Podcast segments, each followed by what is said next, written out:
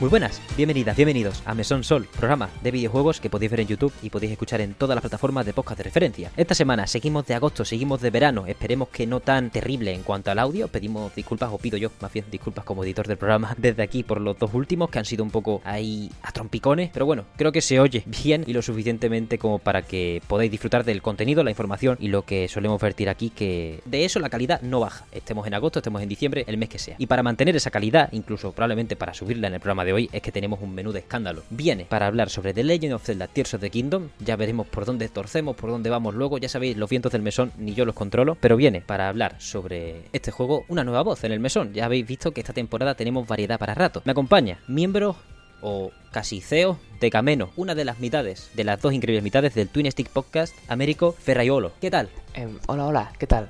Quería mesa para dos, eh, pero menú menú con opción vegetariana tienen. Siempre. Y vegana también. Ah, vale, vale. Croquetas de espinaca. Unas croquetas de espinaca. Tengo una pregunta. ¿Croquetas de espinaca, vale? A favor, sí, sí, sí. Como la Perfecto. mierda, la mierda esta de a favor o en contra, ¿no? Pues a favor, correcto. Qué, qué- Maravilloso. qué- qué ilusión que me hayáis invitado por aquí. Me hace, me hace mucha ilusión estar en, al fin en el mesón. Eh, Escucho hablar de él por diferentes lenguas, todas eh, deliciosas, ninguna piperina. Y eso, me hace mucha ilusión que, que me hayas dicho para decir, para que me hayas dicho de venir para pasarme un ratito y especialmente para hablar de Tears of the Kingdom, joder. Que, que desde luego hay, hay material, hay material para comentar. Joder, que sí hay material. Y gracias a ti, Américo, por venir, de verdad. Estamos aquí, que a veces cuesta encontrar invitadas e invitados, y esta temporada no paramos. Me está encantando que todo, toda la gente diga que sí, y sobre todo del nivel que, que estamos despachando. Eh, continuando contigo. Tears of the Kingdom, Américo, ya hemos tenido aquí un programa, el más largo de la historia del mesón, con diferencia de 2 horas y 10 minutos, aunque también es verdad que hablamos de Vampire Survivors, la última expansión. Pero voy a empezar más o menos como empezó ese bloque de, Tears of the Kingdom en aquel programa. No sé si fue el cuarto o el quinto de esta segunda temporada. Américo, sensaciones generales, ¿cómo te sientes? ¿Cómo te va en Tears of the Kingdom? ¿Cómo estás? Estoy bien, estoy bien. Eh, yo con Tears of the Kingdom, debo decir, ha sido una de las enganchadas más, más, más grandes que me he pegado el día de que se publicó. en su momento, en el podcast que grabamos eh, en, en Gameno, en el Twin Stick Podcast, hemos grabado dos podcasts sobre, mm, sobre Tears of the Kingdom, porque, porque somos así, con uno no nos dio de suficiente. Entonces, en el primero yo dije que era lo más similar a la venida de Cristo desde que vino Cristo. y entonces em, yo ese día me lo cogí de vacaciones primero, el trabajo, en plan, lo típico de que tienes horas extra acumuladas y puto capitalismo no te las pagan, así que eh, te lo cambian por horas. Pues yo dije, sí, pues el 12 de mayo, eh, fecha, fecha marcada en los calendarios como día institucional de, de la lágrima del reino, a partir de ahora, yo me lo cogí libre y estuve jugando, a lo mejor jugué, no sé, 12 horas el primer día. Luego tuvimos ese fin de semana la Retro Barcelona, no sé si te acuerdas. Entonces ahí Sí. hubo como parón, un poco de oasis y luego he jugado como un demente. Para ponerte un poco en situación, hoy estamos a mediados de agosto, yo lo terminé a lo mejor era un mesecito y medio. A, a finales de junio, principios de julio, creo que lo terminé. Y eso, vaya, me ha gustado muchísimo, me ha gustado muchísimo. Tengo comentarios que hacer como, como creo que merece, ¿no? No, no, no es un juego, es, es un, al contrario, es un juego tan expansivo en todos los sentidos que creo que da hueco a comentar muchísimas cosas. Da, da oportunidad a, a desarrollar muchas conversaciones. Algunas más positivas, otras puede que no tanto. Pero, mm, pero eso, vaya, que a mí me, eso, me, lo, me lo terminé y me gustó muchísimo. Es una maravilla, la verdad. ¿Y tú qué? Eh, permíteme que te pregunte. Mira, Américo, me lo pasé ayer. Bueno, el lanzamiento para mí fue muy distinto, porque claro, como también estuve en Retro Barcelona, pero vivo en Sevilla, no pude jugar Tears of the Kingdom hasta el 15 que llegué, y llegué, llegué con, llegué sin brazos y teniendo que editar el reportaje, todas las cosas, como, wow, no empecé a jugar en serio hasta la semana siguiente probablemente. Pero vaya, eso no me ha parado, ¿eh? 200, voy a mirarlo bien en la Switch, que la tengo aquí a mano. Espero que no suene mucho el radiador, el ventilador, porque no veas cómo se calienta ya con sus 6 añitos. 215 horas o más, según Nintendo. 215, ¿eh? Poca broma. Yo creí que eran 230, pero 215 horas o más. Eh, joder, no me lo he pasado mal en ningún solo minuto, ni un solo segundo. Puede que la primera vez que me metí en el subsuelo porque no sabía ni por dónde me llegaban los palos, pero a partir de ahí, mamma mía. Américo, para mí me parece, estoy totalmente de acuerdo contigo en que el 12 de mayo debe ser día institucional ya, celebrarlo en todos los podcasts que se emitan un 12 de mayo, tener que dedicarle un programa entero, 5 horas, una hora, las que tú quieras, pero solo ese juego, me da igual lo que salga a partir de ahora por los próximos 10 años probablemente, o hasta que caduquen las patentes que ha hecho Nintendo al respecto del juego, que bueno, eso es un tema bastante turbio. De Mario, ¿eh? Ahí. Sí, sí, sí. Joder, es una pena, ¿eh? En, en, ese aspecto que nos vayan a privar posiblemente de muchas de las grandes innovaciones que, que hemos visto aquí si no estamos en... Bueno, si no quiere Nintendo básicamente. Sí, es, es, curioso además porque eh, no quiero tampoco meterme muchísimo en, en, en, este fango, pero es que justo el otro día estaba leyendo esta misma noticia de que Nintendo está intentando tirar para adelante. Si son, es que es una barbaridad, como 32 patentes o algo así, de Sí. eso, de, de conceptos, ideas, mecánicas, un poco todo relacionado con Tears of the Kingdom. Y precisamente yo pensaba y decía, joder, es curioso que precisamente Nintendo intente hacer esto cuando Nintendo es la primera que se benefició con Breath of the Wild cogiendo cositas de aquí y de allá para refrescar la fórmula Zelda. Hasta la manera en la que lo hizo y que Breath of the Wild terminó siendo la institución que es a día de hoy.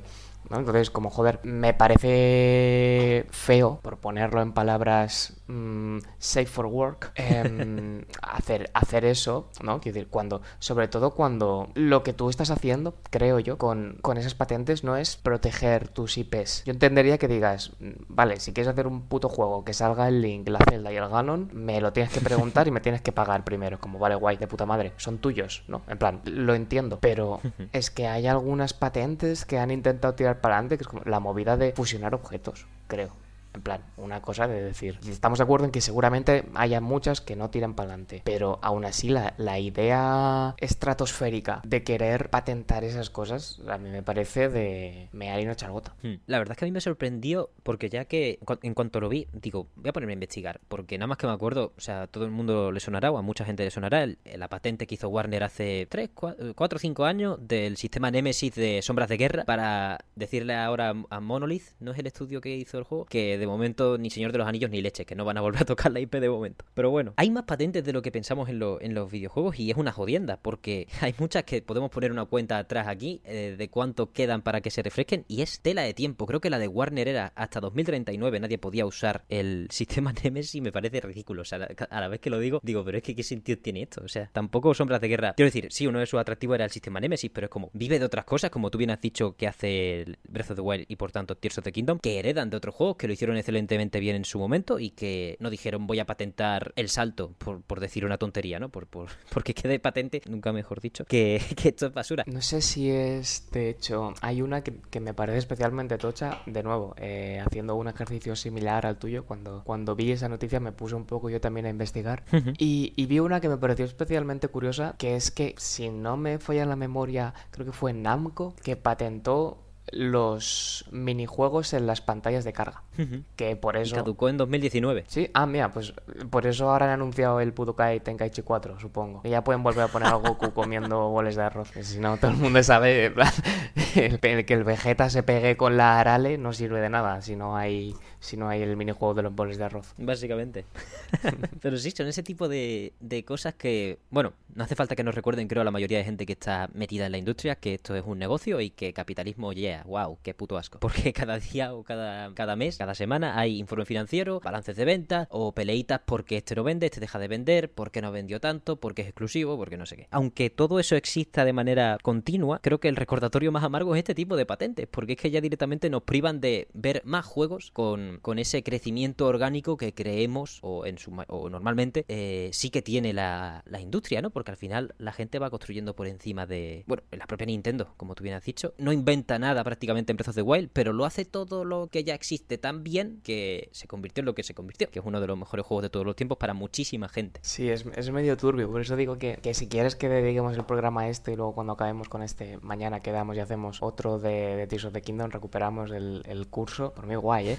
Pero a lo mejor estaría mejor como re recuperar un poco por ahí y hablar de, de la niña de nuestros ojos, para intentar usar así como... Totalmente. Eh, ¿cómo, ¿cómo, se llama esto? Los chascarrillos estos de mierda que usan los periodistas. Con todo el respeto del mundo al gremio de los periodistas, ¿eh? Pero... Sí. bueno, el mejor juego de la historia, podemos decirlo así también, por ejemplo. Hasht hashtag opiniones, ¿eh? Hashtag opiniones. A ver, eh, es una exageración frecuente en el mesón. Creo que he llamado ya a 20 juegos el mejor juego de la historia, así vale. que, eh, que me busquen. No, no, me gusta, me gusta. En, en el Twin Stick, de hecho, podemos hacer como... ¿Sabes cuando las ciudades se hermanan? Plan, sí. París, ciudad hermanada de no sé qué. Pues podemos hermanar podcast porque en el Twin Stick tenemos la, el cachondeo también de mejor videojuego de la historia. De hecho, en la web de Gameno, gameno.es, lo buscáis y ya os debería salir. Durante mucho tiempo barajamos la opción de hacer una, un apartado en la web que fuese los mejores videojuegos de la historia historia. Y que fuese, en plan, tener un, un como un récord, una especie de lista de todas las veces que hemos dicho que un videojuego es el mejor videojuego de la historia y apuntarlo ahí. Pero la idea se desinflaba un poco porque era como broma interna y poco más. Entonces se quedó ahí. Pero, pero bueno, yo lo lanzo, propuesta. De ahí se puede hacer un juego de móviles con eso. Mm, el que, el que quiera cogerlo, que me lo diga. Yo no lo patento. Qué maravilla. Pues sí, vamos a pasar ya a Tears of the Kingdom. De verdad, no a los abogados que tiene alrededor. Así que, ¿por dónde quieres empezar, Américo? ¿Qué bloques aún no has tratado? ¿Te gustaría seguir tratando? ¿Qué cositas te vienen a la cabeza durante este mes y pico que ya has dejado de jugar? Que eso también sirve para madurar, hacer madurar ciertas ideas. Sí, exacto. Es que mm, hay, hay precisamente un par de cosas de las que he tomado nota en, ya digo, en mi fiel libreta mm, del Tiger, que las he, ya digo, las he tomado nota de ellas precisamente a, a posterior ya después de haber dejado, ¿no? De terminado el juego, haber pasado a otras cosas, la vida continúa. Después de Tears of the Kingdom, no os preocupéis, amigos. He estado ahí, se, sale de eso.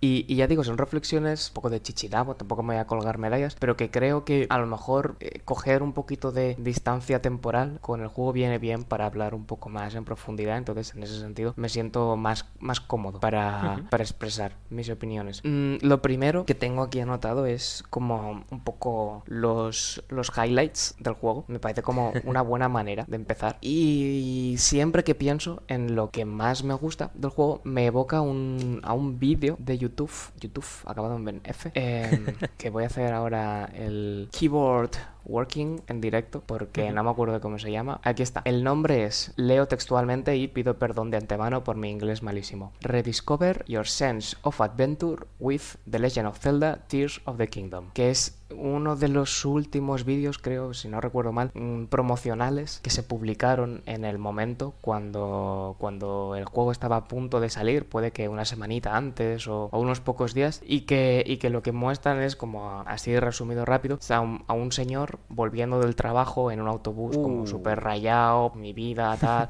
la puta rutina, no puedo con esto, como que llega a su casa y se encuentra ahí encima de la mesa perfectamente colocado una copia de Tears of the Kingdom. El man empieza a jugar y básicamente se le cambia la cara, ¿no? Se alegra, tal, no sé qué, descubre, empieza como a, investigar, a descubrir cómo, mm, cómo, funciona lo que le está pidiendo el juego, eh, se empieza a comunicar con él, eh, va avanzando tal y cual y al final del anuncio, spoiler, pido perdón, em, aparece el mismo man en el mismo autobús, pero lo que antes era un cielo nublado ahora es un sol resplandeciente y lo que antes era un señor mirando al infinito con cara triste es pues un colega echándose un celda más feliz que una perdiz.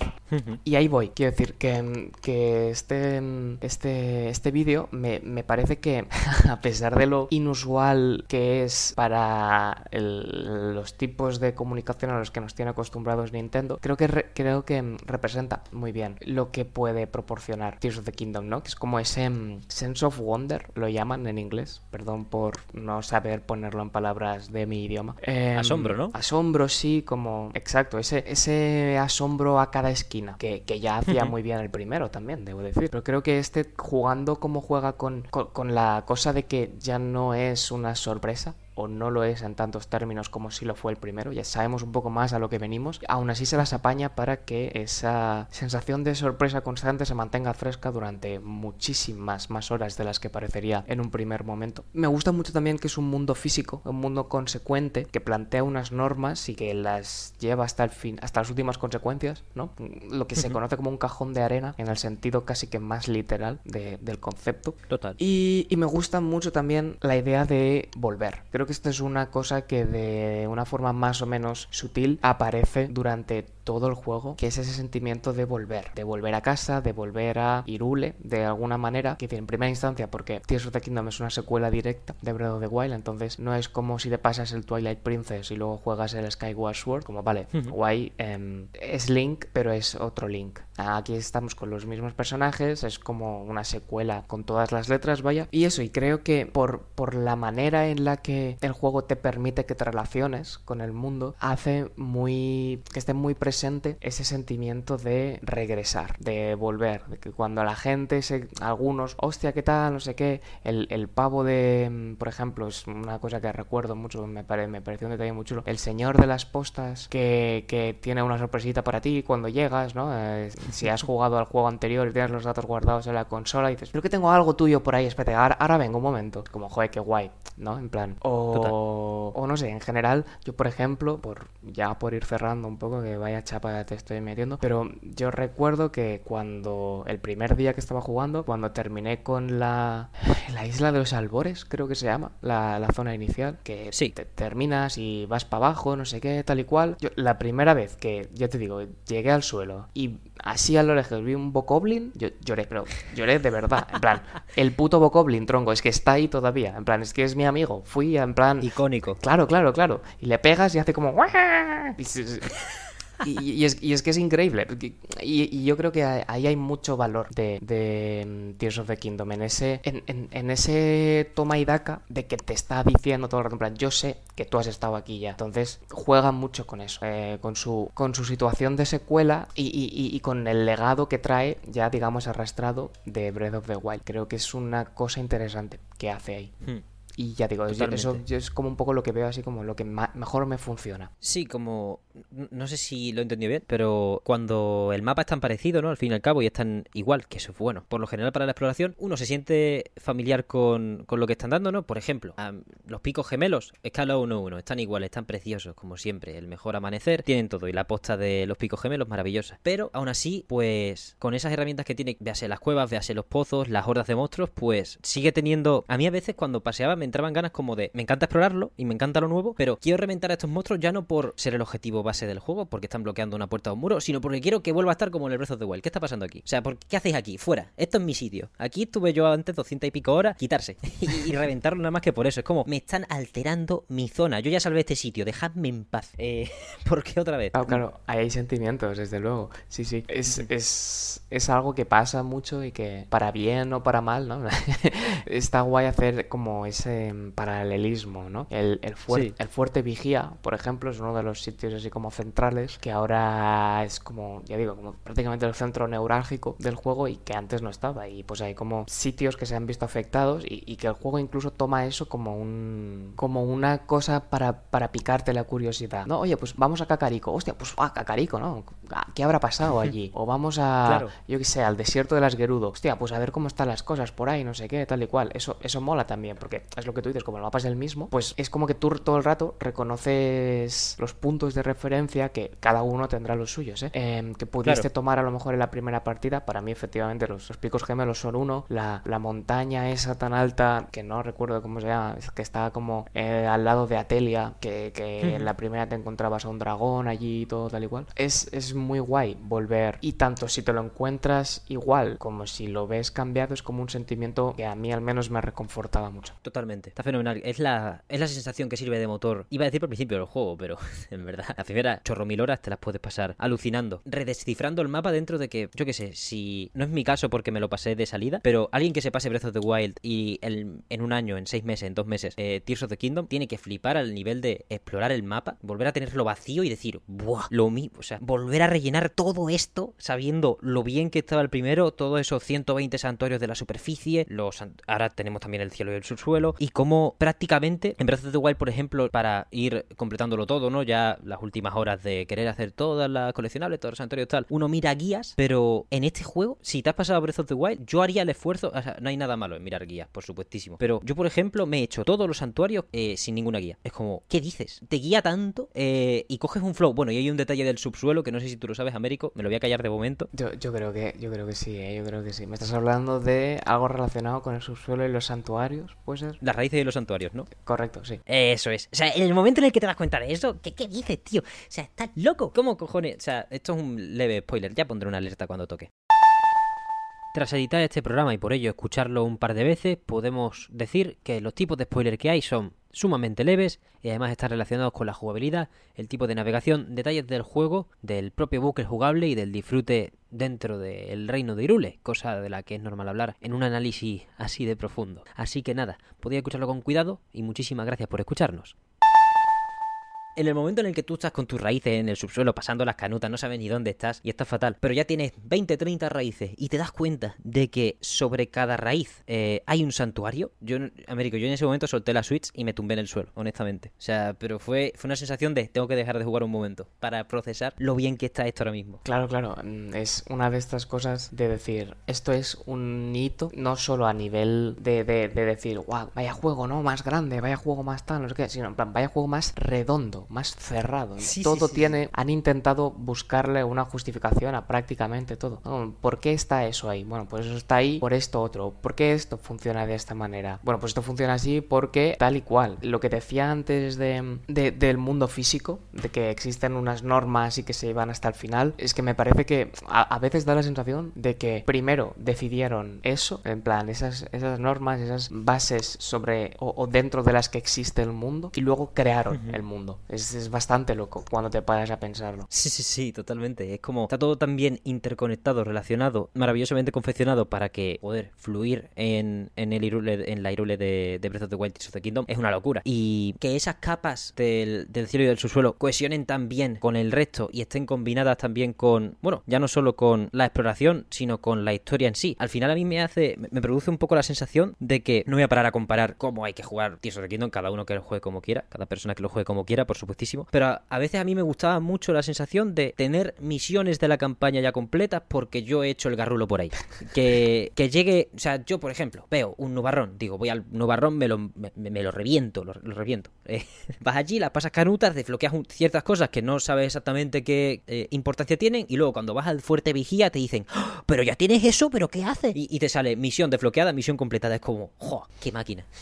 Eh, Total. Es, espectacular, ese nivel de. Creo que ese nivel de fluir, y lo aplico igual a lo. a eso, reconocer las raíces, la relación de las raíces y los santuarios, ir fluyendo por las distintas torres de vigilancia, o todas las atalayas, perdón, hasta que. hasta que completas el mapa. Todo esto está relacionado y al final uno casi que se olvida de la historia. Y lo digo como persona que eso, tras 200 horas me he decidido pasar el juego. Es así, un poco la sensación. No sé a ti, Américo, si quieres hablar un poco de, de qué te sugirió la historia o cómo fuiste desbloqueando, cómo fuiste fluyendo por esas misiones principales que son muchísimas más esta vez que en Breath of the Wild. Sí, hostia, buen, buena ¿eh? Me gusta.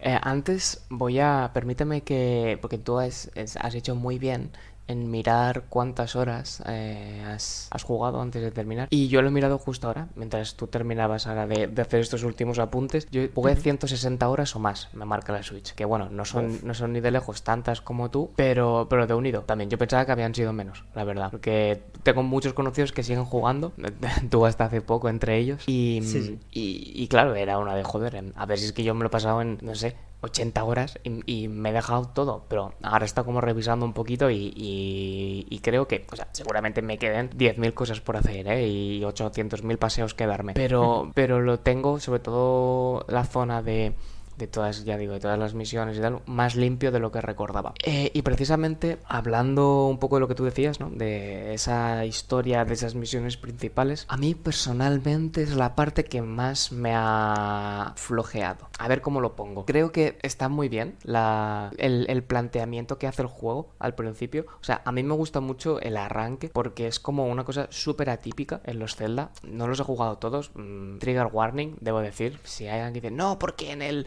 Oracle of Seasons, en realidad, lo siento colega, lo estoy intentando de verdad. Eh, mi objetivo es en algún momento, mi, una de mis misiones principales en la vida es jugar a todos los Zelda. Mm, estoy ahora con el Twilight Princess, por cierto, bastante guapo. Uh. Yo soy emo de espíritu, entonces está resonando mucho conmigo ese juego.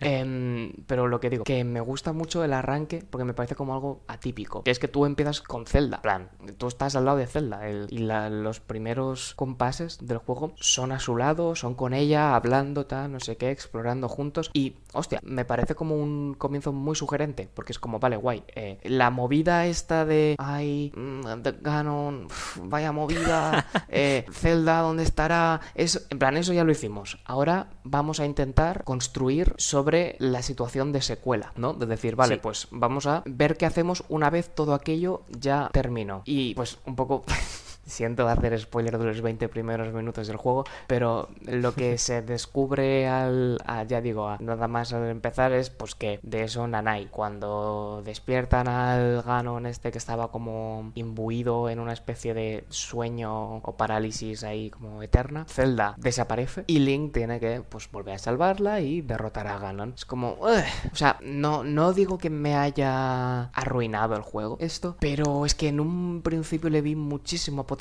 a ese arranque. Es como, joder, ¿sabes? Hay como mucho donde trabajar ahí. Y, Total. Y, luego a partir de eso parece que la, que la historia, desde esa situación, repito, de Zelda está desaparecida, hay que ir a los cuatro, digamos, puntos de los cuatro poblados que, que hay en el mundo de, de Irule y luego hay que ver cómo vamos a por Ganon, es esencialmente lo mismo que hacía Breath of the Wild, pero a mi gusto un poco peor porque no tiene la cosa esta que me parecía como tan devastadora de han pasado 100 años, que es como arranca Breath of the Wild, han pasado 100 años, eh, todo lo que tú conocías, o prácticamente todo lo que tú conocías, ya no está, porque para la vida, la vida como idea, 100 años es prácticamente un ciclo entero, entonces quedan los niños, que ahora son abuelos, y ya está. En plan, el resto no hay nada. Link ha perdido. Y a partir de ahí empezamos. Y es como, joder. Y luego pues tienes la movida esta de los em, recuerdos, creo que se llamaban, que era como estas cosillas que vas encontrando, que aquí es como que lo sustituyen un poco las, las lágrimas, ¿no? Que, me gusta mucho la simbología que tienen las lágrimas dentro del universo de Tears of the Kingdom y, y, que tienen como una justificación muy chula y muy guay. Pero de nuevo, es como buscarle un sustituto, ¿no? Como cuando en el Dark Souls tienes las hogueras y luego juegas a él Elden Ring, te dicen, no, pero no son hogueras, son...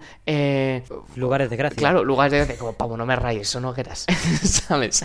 Como, pues, me da un poco esa sensación, como de querer, no sé, ya digo, la historia de nuevo te hace ir a los cuatro poblados, pero de una manera más inorgánica, y la historia que te cuentan allí con los personajes, eh, que decir, vuelven a ser como los héroes que en su momento te ayudaban en Breath of the Wild, y, eso mola porque hay algo del, del volver y del reencuentro que comentaba antes, pero al final el tiempo que pasa entre un juego y otro no sirve para mucho en, en, lo, en el mundo interno del juego, digamos, para las historias de, de, los, de los personajes con los que te vas encontrando. Creo que hay algunos secundarios que dicen bastante más de, de, ese, de ese gap temporal que nos hemos perdido entre juegos que pues ya digo no que el Turelli y y el Sidon y los otros dos, que el Sidon no me acuerdo cómo se llaman. No sé, creo que mm, se articula de una forma un poco vaga la historia de, de, Tears of the Kingdom. La verdad que... Sí, no, no, ya está, ya está. Iba, iba a decir eso, que no sé si tú lo habías percibido así, que puedo entender que no, ¿eh? Hay gente, he leído mucha gente que, le ha gustado la historia y, y, joder, me parece muy guay. Simplemente es que yo soy un amargado. no, hombre, no.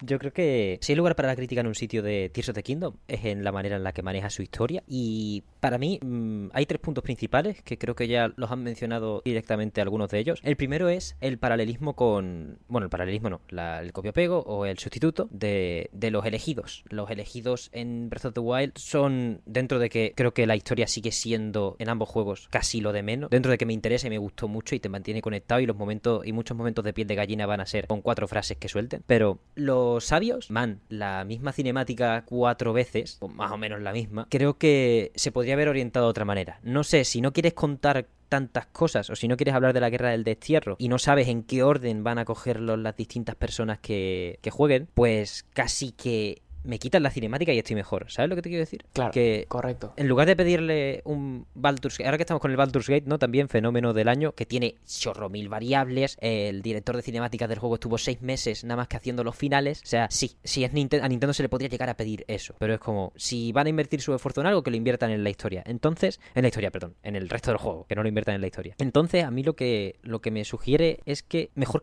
mejor fuera que cambiar, que intentar colárnosla en ese respecto, porque sí que, aunque arriesga mucho en lo mecánico, arriesga mucho con, con las nuevas, con el con la ultramano, todas las cosas, nos pone el cielo, nos pone el subsuelo, nos pone todas estas cosas sobre la mesa, sí que la historia, estoy de acuerdo contigo, que van buscando sustitutos de lo que ya funcionó o de lo que ya entró por la mente de la gente. De Breath of the Wild para que simplemente sea un hilo conductor o ni siquiera para la persona que está jugando, porque como digo, una de las mejores experiencias de Tears of the Kingdom es ir a tu rollo, de repente desbloquear un tema por la cara y decir, y que te diga, y que te diga, Prunia, pero ¿qué haces, chaval? ¿Ya tienes esto? Pues nada, tachado. Porque, de verdad, eso. Sí, la historia puede ser el apartado más, más mejorable. Y no sé, esto ya te pregunto a ti también, Américo. No sé si es más por la presentación en sí que por la historia. Porque la verdad que con el temita de. Eh, bueno, la historia en general, para no meterme en spoilers, sí creo que me ha gustado más que, que Breath of the Wild, excepto por el marco que tú mencionas de. ¡Pum! 100 años, it's over, eh, toca remontar. Porque ver una Irule así, con personas más conscientes de lo que ha ocurrido, del cataclismo que ha ocurrido, intentando levantarla desde distintos puntos y no ser tú solo, eh, Link, la persona que, que, tiene que salvarlo, también me ha molado bastante en Tears of the Kingdom. Sí, ese, ese es un punto interesante. Eh, perdóname que haga un mini, un mini apunte, que antes se me ha olvidado decirlo, pero que creo que es muy importante justo eso que has dicho de que cuando vas a las a los poblados, no sé si se dice poblado, porque es como que un, un sitio es una ciudadela, el otro es un poblado, el otro es como,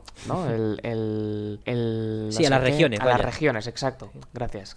se, se, nota que soy de ciencias, ¿eh? No sé hablar cuando me pones un micro delante. Bueno, lo que digo, cuando, cuando visitas las regiones, como que cuando terminas la misión principal que te plantean ahí, la cinemática, digamos, que, que cierra esa escena es, no voy a decir que la misma, pues prácticamente la misma, se te cuenta lo mismo, ahí sí, sí pero sí, ca sí, sí. cambiando al héroe, se puede decir. De nuevo, ando un poco flojo con la terminología, pero. Sí, cambiando el punto de vista, vaya, de un sabio a otro. De un sabio a otro, correcto, los sabios. En, pues si vas al poblado Orni, pues al sabio Orni, hablando con quien tenga que hablar sobre un tema en concreto. Pero luego te vas al, a donde las Gerudo y será pues la sabia Gerudo hablando con quien tenga que hablar sobre el mismo tema en concreto. Es como, mmm, guay, sí. guay que me lo plantees así, pero, pero al menos cuéntame cosas distintas, ¿no? Quiero decir, me parece bien que hagas claro. ese paralelismo, pero cuéntame cómo va a influir esto que ha ocurrido en los Orni. Y me imagino que no va, no va a significar lo mismo. El, lo que ocurre en ese momento que se hace ese flashback no va a impactar de la misma manera a los Orni que a las Gerudo, que a los Goron o que a los Tora, por decirlos todos ya. Pero sin embargo, lo que esa cinemática transmite es que sí, o al menos que no te dan motivos para pensar lo contrario. Y ahí es donde a mí se me queda un poco corto. Como ese, ese world building, building que por momentos se hace tan potente y que parece que podría llegar a tantísimo, hay momentos de los que yo creo que se queda un poco flojo en, en ese sentido, sí. en el sentido más riguroso de la historia. Pero por otro lado, ese mismo world building es lo que tú dices creo que eh, se hace muy potente en esos momentos de interacciones un poco más banales, si lo quieres decir así, entre todas las comillas del mundo. Eh, eso de cruzarte con gente que, bueno, pues eh, que eso, que, te cuenta un poco su historia y que parece que tienen cosas que decir también en este mundo. La misma existencia del fuerte vigía creo que es algo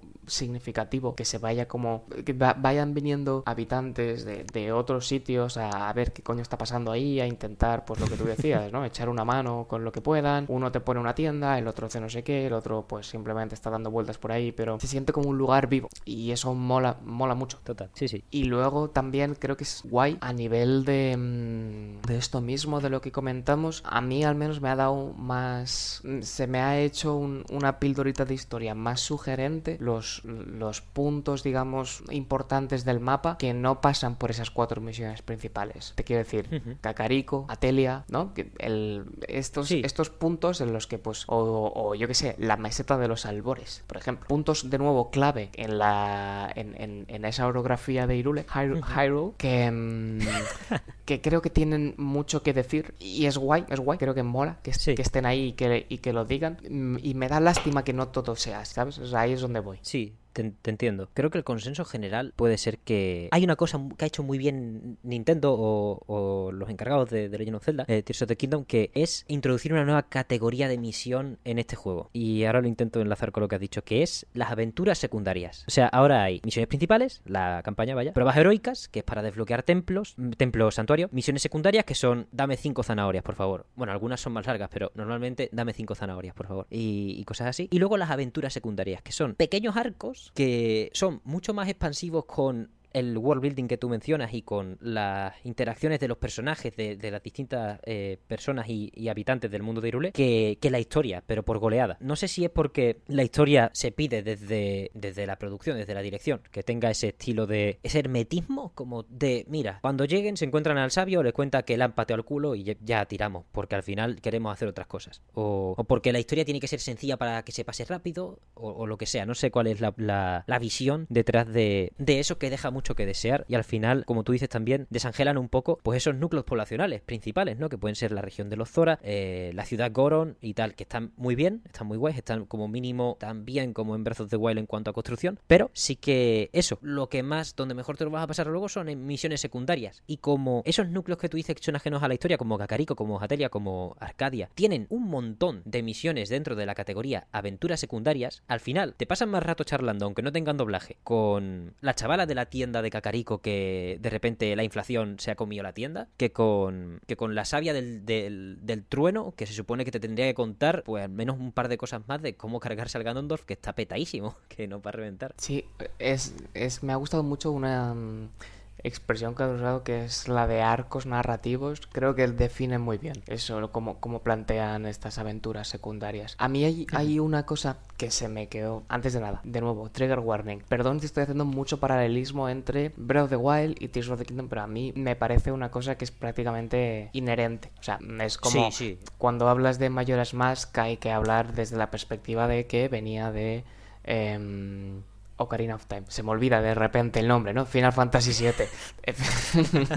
Em, pero eso, entonces lo veo como... Mm, no quiero, o sea, quiero, quiero valorarlo en tanto que obra independiente, pero a la vez entiendo que tiene un legado muy fuerte, que es ese Breath of the Wild, y que mm, quien más, quien menos busca que como mínimo haya una cierta justicia hecha a lo que hacía el juego de, 2017. Entonces, ya digo, hay una cosa que a mí en lo personal me, me conmovió mucho, que es dentro, ya digo, de este world building de, mm, del primero, de Breath of the Wild, estaba la mm, uno de los temas que orbitaba de manera secundaria el, el, mundo era una flor llamada la princesa de la calma. Oh, oh. Que era como una, una especie que durante mucho tiempo se había creído extinta, pero que desde hacía un, un poquito de tiempo se estaba empezando a encontrar otra vez en regiones de una manera encapsulada, de una manera como muy concreta, pero volvían a aparecer algunos, algunos especímenes, digamos, algunos individuos de, de, esta especie. Además, el juego poco a poco pues, nos va introduciendo que esta es la, la, la flor preferida de la princesa y hay en algún momento, incluso en estos recuerdos que digo que, que, en, eh, que en Tears of the Kingdom se, se, traza el paralelismo con las lágrimas, pues en, en estos recuerdos pues, se nos dejaba caer eso, que, que esta flor es la princesa de la, es la preferida de la princesa Zelda y, y como que ella tenía un vínculo con esa planta. Por otro lado, hacemos como un y ahora estamos como en otro sitio. Por otro lado, existe la idea, que es uno de los temas principales de Breath of the Wild, que es las inseguridades de Zelda. Los recuerdos que vamos encontrando nos hablan todo el rato de una Zelda muy desarrollada a nivel, o al menos mucho más desarrollada de lo que estábamos acostumbrados en la saga, a, un nivel personal, digamos, a un nivel de desarrollo de personajes, con inseguridades, con ella no se cree capaz, no cree que valga, no, no, no se cree suficiente para la misión que tiene, no cree que lo pueda conseguir, está viendo que el mundo se va a la mierda esencialmente y que ella es quien lo tiene que proteger y no sabe si va a poder hacerlo, tema medio turbio. Y está muy... Y a mí al menos me gustó mucho esa faceta de Zelda. Zelda no, no tiene por qué ser un pilar estamental monárquico e inamovible de Irule. Zelda es una chavala de 16 o 20 años, lo que sean, ahora mismo no sé, que está cagada de miedo porque ve que se le viene el puto mundo encima y que es su responsabilidad salvarlo y no sabe si va a poder, ella no se cree capaz. Y todo esto, como estas dos cosas, se juntan de una manera muy bonita porque al final, cuando, cuando estamos ya en Breath of the Wild, uff, me estoy emocionando, ¿eh? entrando en, en, el castillo de Irule, tal, no sé qué, investigando, investigando, podemos llegar a la habitación de Zelda. Y la habitación de Zelda hay una puertecita que nos lleva a una especie de torre donde está como el despacho de Zelda. Y, allí, además de un diario donde podemos leer pues algunos pensamientos de la princesa y un poco de narrativa ambiental, ¿no? Con algunos objetos, algunas cosillas, encontramos la princesa de la calma, que es una flor que, como ya he dicho, está en peligro de extinción y estaba en peligro de extinción porque no se podía cultivar, solo podía crecer en estado natural, no se puede cultivar de manera artificial. Sin embargo, la princesa Zelda lo ha conseguido. Esto es una cosa que se relaciona relaciona con su parte de la trifuerza, que es la trifuerza de la sabiduría. Por lo tanto, su imagen de sabia, ¿no? De, de, de, una especie de poder del conocimiento se refleja aquí, ¿no? Ese, ese, mm, esas inseguridades, ese no, no sé si voy a estar a la altura. Al final se, se nos cierra ese arco diciendo como, hey, mira, eso que nadie sabía cómo hacer, eso que parecía imposible, esa cosa que Zelda le tenía tanto cariño y quería salvar y tenía tanto ímpetu por conseguir salvar, lo consiguió. ¿Por qué? Porque es mi, es, es mi novia, la amo. Entonces, es, este tipo de cosas, quiero decir, joder, perdón, ¿eh? de nuevo la chapa. No, me parece maravilloso, me parece maravilloso. Pero este, este tipo de cosas me parecen súper valiosas de, de Breath of the Wild y, y, creo que, sin ser exactamente lo mismo, porque esto es más una paja mental que, que una cosa, digamos, que, que, forme parte de la estructura jugable del juego, es como una historieta uh -huh. que te encuentras de manera terciaria prácticamente, eh, pero sí creo que las aventuras secundarias vienen a reflejar un poco esa, esa construcción del mundo un poco más subterránea, un poco más bajo la, bajo la superficie, que no se ve a primera vista, pero es lo que lo llena de color, lo hace sentir vivo. Lo que hemos dicho antes, que, que es un mundo que se siente en constante vida y que andas por él y que te y que hace que quieras estar dentro suyo. Es por eso, es por, uh -huh. por esas misiones y por esas aventuras secundarias que te vas encontrando a medida que avanzas. Absolutamente, Américo. Qué maravilla. Eh, has dado... Joder, es un ejemplo buenísimo, ¿eh? El, que has, el que has dado, porque mientras que en el castillo de Irule del Breath of the Wild, más o menos casi todo es voluntario y en verdad podrías ir a por Ganon directamente, el final por el castillo de Irule es un paseo como un, como un tour por, por las mejores estancias y al final acabas cayendo en la, en la habitación de Zelda y consecuentemente si te vas un poco para el lado en su laboratorio. Joder, mira que entré ayer, pero no recuerdo... ¿Había un diario? No, creo que en este caso no había un diario. El diario está en otro sitio, que no necesito lo has encontrado. Pero, joder, qué maravilla. Son esas pildoritas, esos cachitos de, de cariño que hacen que se... Bueno, que hacen que los personajes tomen entidad, ¿no? En nuestra cabeza y directamente, pues, pasen a ser mucho más complejos de lo que las propias palabras o los propios diálogos que podemos llegar a leer, pues, los hacen. Con esto, Américo, bueno, ya hemos explorado las cinemáticas de los sabios, un poco los recuerdos, las propias lágrimas en sí. Yo ahí, eh, no, no, sé si te apetece tirar por ahí un, un rato, aunque básicamente cuando lo has sacado me he acordado yo, pero te quería preguntar, Américo, ¿a ti entonces este nuevo perfil de Zelda dentro de, dentro de este juego, qué te ha parecido? ¿O cómo, cómo lo has visto a través de los recuerdos? ¿En qué, en qué orden o, o directamente qué te ha sugerido? Creo que no entendí la pregunta. ah, es que me lío, me lío, me lío. Que cómo te ha gustado, eh, partiendo de la base de que la Zelda Breath of the Wild te gusta por esas inseguridades, por ese todo, etcétera, de, de nuevo perfil que muestra, ¿qué te ha parecido la de Tears of the Kingdom en cuanto a evolucionar y progresar el personaje? Te entiendo, vale, ahora sí. Perdón. No, no, tranquilo, no te preocupes. Buena pregunta. ¿eh? Creo que mmm, me sigo quedando con la de Breath of the Wild si tengo que escoger una, pero eso no quita que me guste. Esta celda, ya digo, con background, con desarrollo. Guay. Hay, hay una cosa que creo que está muy presente en las dos, que es la, la idea del sacrificio. Voy a intentar hablar en, el, en, en, en la manera de lo posible en un registro spoiler free, ¿vale? Ok. Pero creo que cualquier persona que se haya pasado eh, Tears of the Kingdom verá claro que a dónde voy con esto. Esta idea del el sacrificio de Zelda creo que es una cosa que se explora de maneras distintas en, en, los dos juegos y eso es una cosa que me gusta bastante. Eh, ya digo, sí que es verdad que, de nuevo, creo que los recuerdos de Breath of the Wild dejaban ver más de la personalidad de, uh -huh. de Zelda que las lágrimas de Tears of the Kingdom. También es verdad que las lágrimas no, no tienen un, una, una cosa tan... Los recuerdos eran como una cosa, yo la veo al menos como muy íntima, muy, bueno, al final son recuerdos, ¿no? La propia palabra lo dice, como muy claro. eh, visceral, no me salía la palabra. Y sin embargo las lágrimas, aunque también pueden tener un poco de eso, pero es más cumplen más, yo creo, la función de contarnos qué está pasando con Zelda, dónde está, qué está ocurriendo en ese momento, qué estaba ocurriendo en ese momento, ¿no? Eh, ya me entiendes. Eh, -huh. y, y, sí que es verdad, pues de nuevo, que nos dejan ver a, a, un personaje, y es un personaje que a mí en lo personal me gusta, pero no es tanto, no va tan dirigido a la figura de Zelda, sino que va un poco claro. más a la historia general de, a, a esa mitad de la historia digamos. Sí, va, va hacia más hacia la gesta en sí, hacia qué ocurrió, hacia lo que te podrían explicar quizá los sabios, pero les da igual. Eh, correcto, poco, correcto. Un poco así. Es eso, las cinemáticas de los sabios también suenan por ese lado, ¿no? Porque a lo mejor podrían expandir por esos por esos derroteros, aunque no tendría mucho sentido porque en muchas eso de las lágrimas no están presentes. Es que yo las cinemáticas de los sabios las quitaba, pero bueno, Sí, volviendo a pero, las lágrimas. Mira, Eh, no, no me gusta hacer la típica cosa esta de lo que tendría que ser un juego. En plan, un juego hay que jugarlo por lo que es, no por lo que tendría que ser. Pero sí que estaría guay Sí, total. si, si se hubiese hecho el- eso, ¿no? Como a lo mejor esta parte un poco más de historia, mm, centrarla en lo que te van contando los sabios o lo que te puedes ir encontrando por ahí y a lo mejor delimitar las lágrimas a, a un paralelismo más directo con los recuerdos, ¿no? A esa especie de desarrollo de la princesa Zelda o a enseñarnos un poco más cómo se siente y al final son, ya digo, son como una cosa que viene a suplir el, el, el- mismo hueco, más o menos, y dentro de un poco todo lo, to- todas las distancias que se pueden entender que existen. Pero, pero me habría gustado a lo mejor ver un poco más de eso. Ver un, poco, ver un poco más de cómo le sienta a Zelda todo lo que está pasando. No es poco. Y yo entiendo, en plan, que. a ver, yo, yo no soy Zelda, ¿eh? ya me gustaría. Pero, pero si yo me viese en esa situación, eh, no sé, estaría freaking out.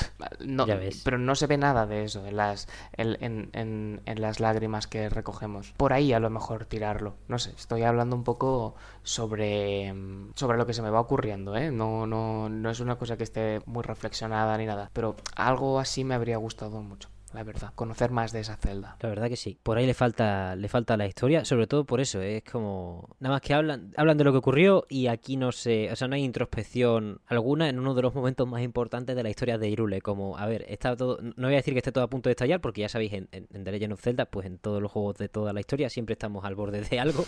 pero básicamente eh, estamos en esas instancias de wow, la que se está armando continuamente. Y como los sabios o los sabios son unos máquinas, se lo tanquean de pecho, le, les paten el culo o no, les da igual. Entonces, casi que por ahí me llegó eso, me llegó menos lo de lo de las lágrimas porque era como, para lo que estás contando, directamente podríamos partirlo en cuatro cachos y dárselo a los sabios y que las lágrimas fuesen para el propósito verdadero de las lágrimas y ya está. Correcto. Pero bueno, aún así, estamos aquí, eh, se, se estamos a gusto, ¿eh? Yo quiero decir, o sea, la narrativa hay que destacarla como ese punto en el que baja las cosas, pero joder, yo casi, casi que me doy cuenta y como tú bien has dicho antes, también lo hablas tú, lo, expresas muy bien, porque ha pasado un tiempo después de jugar al juego. Yo mientras hablo estoy intentando reflexionar sobre lo que he jugado, pero es tan reciente que es como, sí, todo esto está flojea, pero al mismo tiempo te acuerdas de, y, me acuerdo de lo bien que está lo demás y es como, joder, no es normal. Eh, es un sentimiento que, que me, eh, ¿cómo se dice? Me avasalla totalmente, estoy un poco de rodillas, pero al mismo tiempo, sí, estoy totalmente de acuerdo con lo que estás poniendo sobre la mesa. Claro, es que es algo tan megalómano que es imposible como tenerlo todo presente a la vez mientras hablo. Estoy seguro de que yo ahora, aunque tenga las ideas un poco más sedimentadas, pero efectivamente me enseñas dos clips de una movida que puedes juntar con la ultramano y que de repente estás haciendo skate encima de un coche en movimiento movido por cuatro centaleones y es como, eh, pavo,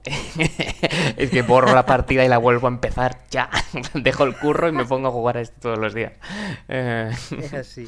Es que es un mundo también, también hecho y como tú bien has dicho antes, a nivel, a nivel físico, todas las reglas, cómo, cómo funciona todo, que me, me, me sorprende mucho lo bien implementada que está también y pasamos con tu permiso al siguiente bloque, Américo, si quieres volver a cualquier cosa, eh, total libertad. Pero me sorprende muy bien cómo también han adaptado maneras de saltarte los sistemas, de burlar ciertas situaciones en Tears of the Kingdom gracias a las armaduras nuevas y antiguas de Breath of. No te voy a dar mucha chapa con esto, Américo, te voy a preguntar directamente porque al final es un, es un bloque que he querido meter en este programa, inspirado por vuestro, por vuestro último podcast de final de temporada, el Twin Stick, porque estuvisteis hablando de cómo os vestíais y tal, del, del, del drip en sí mismo, y yo dije, joder, estaba, ju- estaba jugando a la vez que lo escuchaba, entonces eh, empecé a investigar, dejé de jugar y empecé a mirar el listado de armaduras que tenía. Hay tantas capas, tío, que, que no sé ni por dónde empezar, así que te voy a preguntar, aunque, aunque no sé si a lo mejor es repetir mucho de lo que ya hablasteis, ¿qué te ha parecido, joder, las armaduras, la customización, todo lo que hay, que cómo mola, los trajes en sí, porque tampoco todos son armaduras per se, son mallas, cosas. Pues me parece súper guay, la verdad. Creo que es un puntito ahí de, de lo que tú dices, de customización, de personalización, ya no solo a nivel estético, que sí, que mola mucho. Recuerdo esa época de los RPGs de Play 2, pienso en Dragon Quest 8, pero le puedes poner cualquiera, eh, que tú le cambiabas la armadura al muñeco y el pavo llevaba la ropa default igual, en plan, sí, sí, eh, armadura de, la, de los dragones de no sé qué, todas las movidas. Eh, pero yo, llevo, yo sigo llevando mi, mi pañuelo palestino, a mí no me rayen, ¿sabes? pues...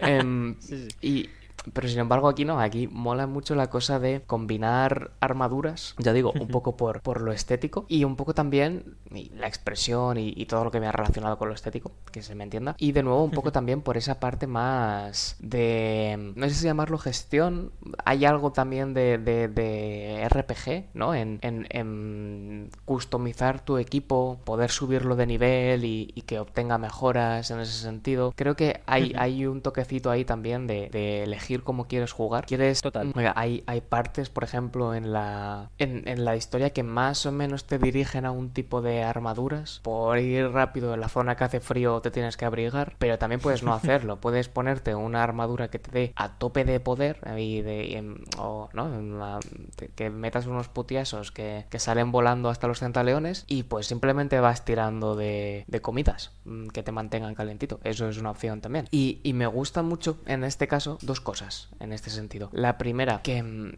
que se añaden, al menos desde lo que yo recuerdo de, de, Breath of the Wild, se añaden efectos nuevos a las ropas. Ya digo, está la que te protege del frío, la que te protege de no sé qué, la que te da más sigilo, pero se añaden muchos efectos nuevos, que eso es una cosa muy chula. Y luego también me gusta mucho la manera de encontrar esas ropas. Muchas veces oh, es con acertijos, muchas veces es con algunas de estas em, aventuras secundarias que comentábamos antes, que poco a poco te van llevando y, a medida que se van desarrollando vas encontrando estas em, estos ropajes, estas armaduras. Y luego también está la cosa, esto no sé si es spoiler, quiero pensar que no. Muchas veces explorando el, las islas voladoras estas del cielo, encuentras mapas del tesoro que te... Que, si no me equivoco, todos, o al menos todos los que me he encontrado yo, te redirigen al, al subsuelo. sí, al, ¿Cómo se llama? Al Averno, ¿no? Averno no se llama, ¿cómo es? Bueno, yo qué sé.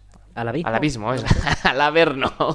bueno, em, al, subsuelo, sí, para que nos entendamos. Y, y, una vez allí abajo, pues es igual. Tienes que ir investigando, tal, no sé qué. Hay, hay algunas que, pues simplemente es un cofre, pero otras veces es un cofre con una cierta protección alrededor. Tienes que descubrir cómo hacerlo. Creo que están, están muy bien traídas para, para quiero decir, son acertijos o, o misioncillas, pequeños nuggets de entretenimiento, si lo quieres llamar así que además de ser entretenidos de por sí, te dan como recompensa una cosa chula, que es una pieza de armadura. A mí, yo recuerdo la primera vez que iba por el, subsuelo, yo, yo tardé mucho en bajar al subsuelo. Esto es un detalle importante porque me, a mí no me gusta, me, da miedo, no entiendo cómo funciona esto. Nada, nada, yo no bajo, yo no bajo.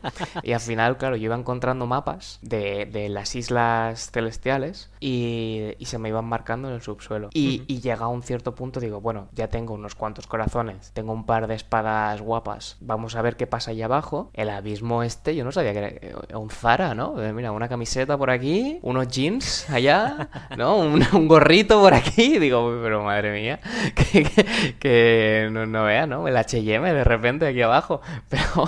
Sí, sí, sí. Pero, pero súper guay, súper guay. O sea, a mí me parece un detalle que permite, que, permite jugar, en el sentido más literal de la palabra, eh, de una manera muy chula en el juego también. Totalmente. Además que yo le recomiendo a todas las personas de, que estén jugando a Tears of the Kingdom, imagino que ya muchas estarán muy adelantadas y esto les valdrá, les valdrá verga. Pero qué buen aliciente, o sea, no se me ocurre mejor aliciente que ropita para eh, todo este tipo de minijuegos que tú mencionas, coliseos, eh, misiones, eh, todas las misiones del forajido Nambot, si no las he hecho, me quedan dos, a lo mejor. Me he hecho hasta la, armadura del, ¿cómo se llama? El pavo este, la malla esta verde, el Twinkle, Twinkle, no sé qué.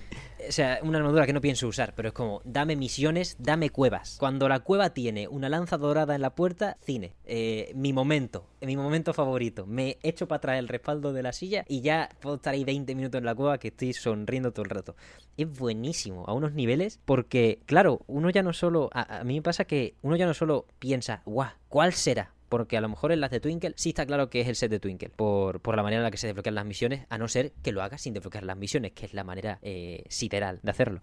Pero normalmente ves la lanza dorada y dices tú, ¿cuál será de todos los sets? Porque claro, esto es algo que en, en Breath of the Wild Nambo también existía. Pero los tesoros eran de otra manera. No recuerdo bien porque no lo he revisitado. Pero Nambo no tenía todas las indumentarias especiales. O muchas de las indumentarias especiales. Quiero decir, el kit de escalada se conseguía de otra manera, creo. O estaba en un cofre y punto no, recuerdo bien. Pero aquí lo han instalado también como aliciente para el sistema de cuevas, para comerte partes del abismo que pueden ser más duras, porque al final vas a explorar lanzando semillas con el botón R. Entonces no es lo mismo que ir a caballo. Pero ese fantasear, ese llegar a la cueva y fantasear con cuál será para ver qué efectos tendrá, para ver qué segunda mejora, qué segundo efecto tendrá cuando lo mejor es en la fuente de la granada. Y así, cambiar totalmente. O, en, gran, o en gran magnitud. Posiblemente tu manera de jugar. En plan, yo por ejemplo cuando empecé, desbloqueé la armadura del bárbaro, del casi entera. Pero claro, eh, es como, buah, más ataque, sí, pero felicidades, 9 de armadura. Te chasquean la cabeza eh, hasta un bokoblin. Pero un bokoblin blanco es tu peor pesadilla. Entonces, como, bueno, necesito otras cosas. No puedo tirar de esto. Porque además, cuando vas a la fuente de la granada, cosa que tardé en hacer bastante para lo que debería haber tardado. Pero la armadura de bárbaro requiere tela para mejorarla al máximo.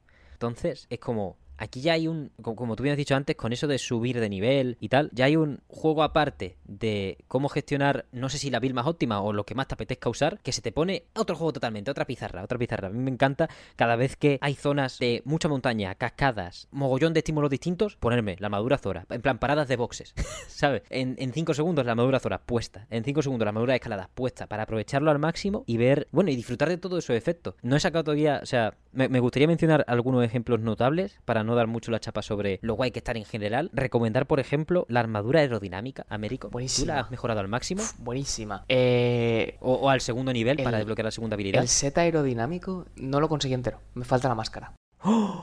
¡Wow! Pero, pero me interesa saber esa, esa segunda esa segunda habilidad. Es una locura. ¿No te la digo? Hostia. eh, Me la guardo. Lo que tú yo- quieras. Si me la dices, yo la verdad me voy contento de este podcast. O sea, ya me voy a ir contento. ¿eh? Chantaje, ¿no? De repente. No, yo te la digo porque me la sé. O sea, es en ese momento. Nada, a ver, partiendo de la base de que la armadura aerodinámica es la mejor pieza de ropa de la historia de los videojuegos, simplemente se consigue a través de unas pruebas en las que tenemos que cruzar unos anillos en el aire. Ya sabéis que Tears of the Kingdom va a tirar mucho de hacernos flipar con lo de las caídas libres, volar, todo esto es mágico. Aquí no le gusta volar. Pero bueno, eh, bueno, habrá gente a la que no le guste. Pero cuando te dicen que no hay riesgo de muerte, a que mola volar. Eh, quiero decir, eso, la armadura aerodinámica, como su nombre dice, nos va a ayudar a movernos mejor en el aire. Tiene tres piezas, como casi todos los sets, co- como casi todas las armaduras. Luego hay máscaras especiales y cosas, pero ahí no voy a entrar porque son cosas que no se pueden mejorar normalmente. Pero bueno, si vamos a la fuente de la granada y tenemos las tres piezas a nivel 2, como mínimo, desbloqueamos una segunda habilidad en todas las armaduras que tienen una. Y la de aerodinámica es, Américo, inmunidad a las caídas. wow, en serio. O sea, te puedes tirar como desde el cielísimo y el Link Sí. hace como, uff, se sacó un poco el polvo y seguimos. Hostia, pero guapísimo eso, ¿no? Wow, bastante, Amortiguación Plus se llama. bastante loco, güey. Yo pensé que era un poco de daño menos. Y un día me tiré de cabeza desde el punto más alto y me hizo cero daño, tío. O sea, el sentimiento no tiene sentido, tío. Como ya está roto, ya rompiste el juego. La navegación aérea es otra cosa totalmente. Claro, claro, ahí, ahí voy, que claro, que el- la exploración cambia completamente. La manera en la que te mueves por el mundo es distinta. Es loquísimo. Es la mejor. Para mí es la mejor armadura con diferencia. Y ya saco. Gasto la bala porque este programa lo merece, al fin y al cabo. Pero, joder, es increíble. Luego hay otros muchos efectos muy interesantes. Pero a mí este es que representa también el riesgo que toman con estas armaduras de romper el sistema. Porque es como. Literalmente es un truco. literalmente. eh, Hace 20 años lo podrías meter con un comando. la inmunidad en la caída. y ahora es una armadura, una segunda mejora de la fuente de la granada que es relativamente asequible además. O sea, yo en cuanto me lo propuse lo conseguí en menos de una hora, poner todas las piezas a nivel 2. Y si eres de esas personas que cogen todo lo que ven, probablemente puedas hacerlo en cuanto consigas el set. Sí, no es especialmente complicado de, de- de mejorar. Hay algunas que, que sí. Yo recuerdo, por ejemplo, ah, no me, no me voy a acordar ahora. Bueno, pero algunas en concreto que requieren materiales di- difíciles de conseguir, piezas de centaleones o, o escamas Mm. o, o, mm, uñas de dragones eh, y que sí. por ahí pues sí que requiere un poquito más de dar vuelta y de farmeo, si lo quieres llamar así. Pero, pero hay algunas que, que no tanto. Y que, mm, y que joder, mm, mola bastante. Vaya, es que me queda un poco flipado. Me, me parece muy tocho lo de, lo de que te eliminen el daño por caída. Bastante guay, la verdad. E- Es epiquísimo, o sea, es un momento brutal. Yo por eso eh, invito a todas las personas a que le inviertan a Tears of the Kingdom buena parte del tiempo a descubrir las armaduras, descubrir el mundo de las armaduras, porque es una cosa que uno puede pensar, venga, va, me, me mejoro las grebas, la armadura iliana, por ejemplo, que no tiene efectos y es tanqueta, creo que el máximo es 28 por 3, eh, 86, eh, sí, hombre, una polla, 84. Eh, 84. 84 y con 84 armadura nadie te quita más de un cuarto de corazón. Enhorabuena, eres eh, una fortaleza de metro sesenta. Eres una máquina, increíble. Pero es que hay tantos efectos, tantas cositas, tantos recompensas bastante cuantiosas para eso, como tú bien has dicho. Lo sencillo que es de mejorar en su mayoría, porque hasta la armadura de la fiera deidad, que es otra de mis favoritas, con ese bonus de ataque extra como tiene la armadura de- del bárbaro, bárbaro, requiere eso, una escama, una garra y un cuerno de cada uno de los dragones, de los tres dragones que estaban también en Breath of the Wild, Elden, Nayen y Faren, ¿no? Hmm. El verde y el rojo y el azul, vaya. Pues hay una manera de farmearlas bastante sencilla. En cuanto tú te, te transportas a una zona y pasas dos horas caminando, sí o sí, o sea, dos horas de Breath of the del, del juego, o sea que cinco minutos, sí o sí vas a ver a uno de los dragones, si te sabes más o menos sus zonas de spawn. Con el añadido además de que ahora, bueno, eso tú lo habrás visto cuando. Tú, tú habrás perseguido alguna vez algún dragón en el, en el Tears of the Kingdom, ¿no? Hmm. Más o menos para ver su Sí. ruta. Ahora bajan también a la abismo. Claro. Entonces es muy tocho. Te lo pone a huevo. Acercarte. O sea, si sabes a qué agujero van, simplemente tienes que perseguirlos corriendo en plan. eh, epiquísimo. A ver si llego o no llego. no- eh, tal. Y, y van a acabar cayendo por un agujero en el que te vas a poder enganchar a ellos y quitarles la, la pieza en cuestión. Para hablar sin spoilers, el, el dragón que tú sabes, Américo, perseguir al dragón que tú sabes a pie. Me cago en la leche. No es normal. eso. Es bastante tocho, ¿eh? A mí me pasó parecido. Del tipo, claro, yo veía, digo, un, un- a, a mí me pasó, la primera vez que me ocurrió esto de meterse por los agujeros y tal, fue con el dragón de hielo, que no recuerdo el nombre, pero que fueron a decir, el chico este se está metiendo por un agujero, ¿aquí dónde va? Vamos a ver, vamos, va- vamos a ver. que te va a estampar. Claro, claro, cuidado, chico, cuidado, cuidado que te la pegas. Y, y tal, no sé qué. uf, digo, wow, al, al, al subsuelo. ¿Cómo mola? Ir a algún sitio, ¿no? Pensé yo en plan, pues yo qué sé. te- de aquellas tenía, ya digo, yo, yo bajé hasta bastante entrado en el juego. Yo bajaba muy poquito al subsuelo, entonces tenía lo justo descubierto. Y digo, guau, esto es que tiene que haber como, y ya me lo imaginaba en plan, un nido de dragones ahí dentro, guau, no sé qué, tal. Y digo, guau, ya verás, no sé qué, va a ser la hostia, el mejor juego, Zelda. Y, y, y no, pero sí, porque cuando descubres que hacen toda la ruta por debajo y que luego salen por otro agujero, es como, guau, pero de puta madre. es increíble esto, ¿sabes? Como es que mola mucho descubrir y, y exacto, y descubrirlo más todavía si vas corriendo a su lado. Es, es, bastante tocho, es bastante tocho una vez te, te, te das cuenta. Es precioso, la verdad. Mm. Eh, perseguirlos. Y eso, no es tan difícil farmearlos. De hecho, a mí, a mí me, se me atasca más. Tengo más mejorada la fiera deidad que la de bárbaro porque los centaleones se me atragantan que flipas. O, o a veces me da hasta pereza encontrarlos. Prefiero... Es más fácil de ver, ¿no? Un dragón con centaleón. sí. Entonces, en cuanto veo uno, en cuanto veo uno, digo, ¡Ah, ¡a por él! Y, y me lanzo de una. Pero eso, hasta las armaduras más difíciles van a dar recompensas extremadamente altas. Aunque no puedo hablar por la fiera deidad porque no he, de- no he mejorado todas a nivel 2. No sé qué efecto, qué efecto tendrá. Pero vaya, hay otros tantos ejemplos. Por ejemplo, la armadura anfibia. Esa la he mejorado hoy. Porque, o sea, está chula y mola para poder. O sea, es una de las nuevas del juego, como la aerodinámica, y es otra pasada. Poder. ¿Cuántas veces se le habrá, habrá lanzado a alguien una Switch a la pared o simplemente ha apagado el juego? También se vale. Cuando se pone a llover mientras estás escalando en un juego como Breath of the Wild, que no tenemos herramientas como la infiltración, las aeronaves y todo esto. Total, total. Eh, De hecho, yo, esto a lo mejor es una cosa que, que hay que hacer. Yo, cuando estuvimos en Twin Stick hablando de todo este tema de las armaduras, creo que fue una de las primeras cosas que, comentamos, que es de, de base, ¿qué ropita llevas tú? Yo, a, a mí me gusta mucho la del el modelito, ¿no? Entonces, yo me ponía la capucha del set iliano este, ¿no? Sí, ¿Cómo- no, no recuerdo cómo se llama, pero vaya, el, el, literalmente, literalmente Iliano. Iliano, ¿no? Iliano. Vale, pues Sí. la capucha me parece que le da como un rollo muy oscuro al Link, en plan, guau, no sé qué, forajido, ¿no? En plan, aparte, va como un poco en consonancia porque cuando tú te vas cruzando con, con la gente que habita Irule, te van diciendo, hostia, tú te pareces al, al espadachín aquel, ¿no? Y claro, yo me lo imagino como con la capucha así, como, como eh, Aragorn al principio del Señor de los Anillos, ¿sabes? Como, mm, no, Sí. no, no soy yo, no soy yo. Sotomonte. Entonces llevaba la capucha esa, luego llevaba la camiseta de del set este que te engancha las paredes cuando llueve y los pantalones los pantalones los iba cambiando más, pero me gustaban los anchotes. Había unos que son como un poco de Sora, que no recuerdo de qué set eran, que tenían como luces. Ah, los de. Sí, los de. Los que se iluminan, ¿no? Sí. Directamente, que se iluminan por debajo, por el tobillo. Eh, ahí está. Pues eh, llevaba esos. Y claro, lo llevaba todo a tope. Entonces, no me daba ninguna habilidad especial porque llevaba una pieza de cada, pero iba, Ángel. No te imaginas. Guapísimo, vaya. Eso es. La celda, cuando llega al final, dice, ah, bueno, has tardado dos meses en rescatarme, pero bueno, al menos te has puesto guapo para la ocasión, vale, vale. Hombre, estaba buscando a los mejores confeccionistas de, de, de Irule. Claro, claro. El pantalón de minero, sí, sí, sí, sí, es verdad que es tipo Sora, ¿eh? Lo estoy viendo ahora, tengo el of the Wild, el of the Wild, el Tears the Kingdom abierto con las armaduras. Vaya cacharro, además buenos zapatos, ¿eh? Claro, claro. Buenas patas que se gasta Ahí también. voy. No solo piernas. Es muy Sora, muy Sora. Es muy buen set este porque tiene tela de armadura para ser una especial. Bueno, creo que tiene la armadura básica de una especial. Creo que llega hasta 20 por pieza. Pero es muy fácil de mejorar porque es con semillas de semillas luminosas. Y la pasiva para la, pers- la- la gente que odia el subsuelo puede ser bastante útil porque son pisadas luminosas. La pasiva, la segunda. Ah, mira, qué la, guay.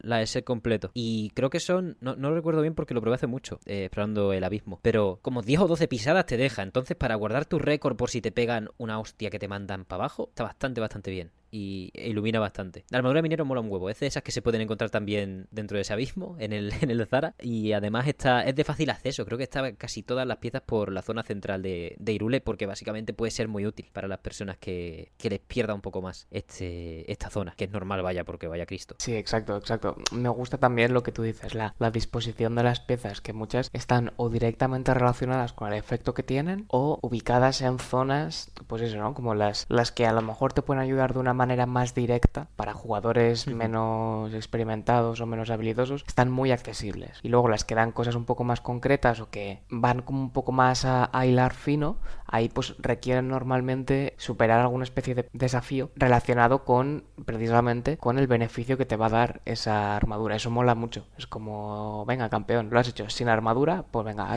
ahora te la doy. Ahí está, es, buenísimo, es, es- es espectacular en ese, en ese aspecto. De hecho, al- a veces un poco hasta, bueno, lo, lo pienso y, y digo, es un poco anticlimático que la armadura de anfibio te la dé el- los rumores. Pero es como, ¿dónde está mi cueva de tanquearme con el pecho 60 muros mojados? Bueno, al final es lo que haces a lo largo del juego, ¿no? También demasiado, demasiado ya tenemos. Pero sí, la armadura de anfibio, al final, esta es la que tiene el, el segundo efecto más desilusionante quizá, porque al final es antideslizante 100%, si lo mejoras al, si lo mejoras a segundo nivel. Que si tienes el set completo, te puedes llegar a resbalar, pues la segunda mejora es, ya sí que sí que no. Mm, vale. Bueno, aún, aún así es, es eso. Plan, a lo mejor no es de las que llevas puestas todo el rato, pero hay más de una y más de dos situaciones en Breath of the Wild Total. que yo habría pagado dinero por tener esa armadura, ¿eh? Sí, sí, sí, total, estoy totalmente de acuerdo. Además que, hablando de pagar dinero, los las máscaras y esas cosas de los DLCs ahora están aquí, en el subsuelo, en, en- en el abismo y en, y en ciertas pruebas, que no sé, no están todas porque falta, faltará seguramente, vamos, no creo que esté. La que hicieron por el... ¿Tú cogiste la del evento del Xenoblade 2, que era la armadura del Rex? No, que va, que va, que va. Es que yo lo jugué más tarde, el, Mm. el juego. Eh, y creo que de aquellas ya no estaba la armadura del Xenoblade. Pero, por ejemplo, la de Mayora sí que la he cogido en... Bueno, la de, la de Mayora y, y- y un montón más de, de- de armaduras ya de lo que tú dices, vaya, de estas así como un poquillo más especiales, sí que las he ido cogiendo. Vaya, y mola un montón. Es como bastante gracioso. Sí, e- e- es espectacular. Hay un montón de máscaras especiales desde... Además que algunas son simplemente estéticas y eso es como... ¡Ah, qué pena! Pero, por ejemplo, la de... Tú has cogido... eh, Lo estoy mirando ahora, probablemente ni te acuerdes. Pido perdón, ¿eh? Por este tipo de, de, de repaso. Pero el casco de Zant, por ejemplo... Yo no he jugado el juego en el que está Zant, el Zelda en el que está Zant. No sé si es el Twilight Princess o el Skyward Sword. Pero el casco es anticongelante. Son una brutalidad para poder nadar por, por cualquier agua de, de hebra que directamente no puedes nadar. Hay tantos efectos y tantas cosas que es maravilloso. Me podría pasar repasando todas y cada una eones. Así que voy a ir dejándolo.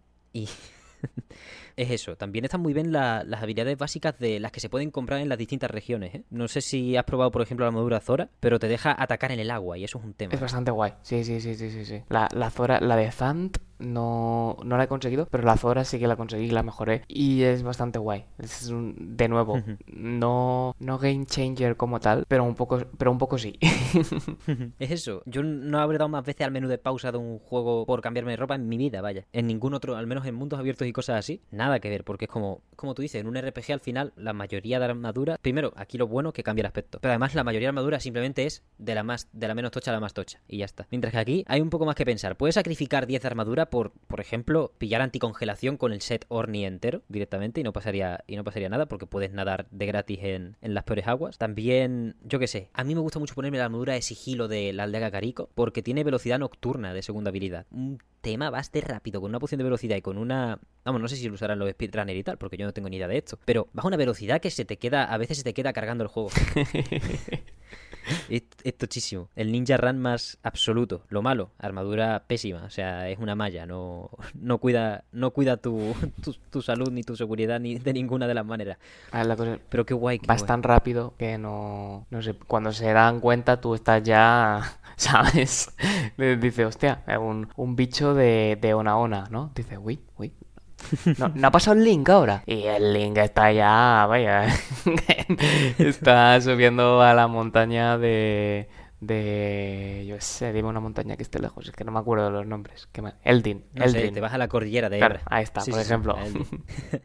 Qué maravilla, tío. Pues eso, es uno de los alicientes más de la exploración y como tú dijiste muy bien antes al principio del programa, está todo tan coordinado en un, dentro de un sistema que parece que han hecho el, mapa y el mundo mucho después, que estas armaduras son un aliciente, uno de los mejores alicientes bajo mi punto de vista y una cosa que no, que no puedo dejar de- de recomendar. Sobre todo porque podemos, llevamos hablando aquí media hora de las armaduras, aprox, 20 minutos, y no las tengo todas. Es como, por ejemplo, hemos hablado antes de grabar del misterio de si habrá más piezas de la armadura zoniana, que nada más que tenemos ambos los pantalones, y el efecto que tiene primero es que duran más las baterías. Poquísima broma con eso. Es que es bastante tocho, es bastante tocho. Ahí, ahí de nuevo, ahí vamos con la cosa esta del pensar em, efectos que no solo tengan que ver con más resistencia al fuego, más salud, más ataque. Es como lo evidente, supongo, lo primero que se le viene a la cabeza a todo el mundo cuando piensa en efectos para, efectos digamos, pasivos, para armaduras. Sí. Em, pero es eso, que no solamente van en- enfocadas al combate, sino que potencian la exploración y, y- y te permiten jugar mucho con tu manera de, de jugar, valga la redundancia, ¿no? Es decir, eso, pues si a ti lo que te mola, volviendo al cachondeo de, de la ropa de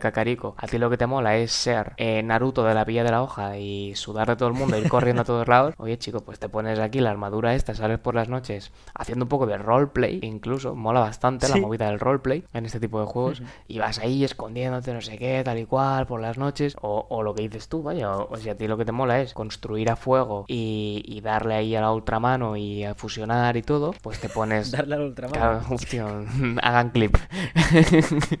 pues em, te pones la armadura esta y te sube la eficiencia de las baterías y, y es eso, en plan, si tienes un par de baterías no se nota demasiado, pero si tienes 5 o 6, de unido, ¿eh? Es decir, hay, hay una mejora ahí, que si eres de los que se hacen un Gundam...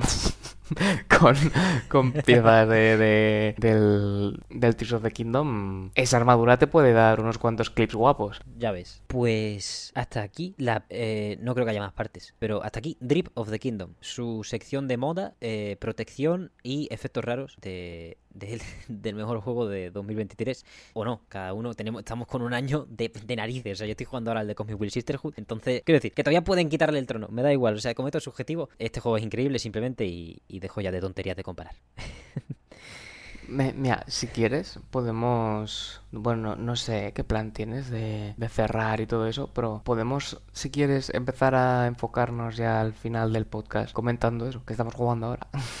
Bien, Como ok. yo, yo es que es que a mí me hace mucha gracia porque estoy jugando, creo que lo he, lo he dejado caer antes, al Twilight Princess.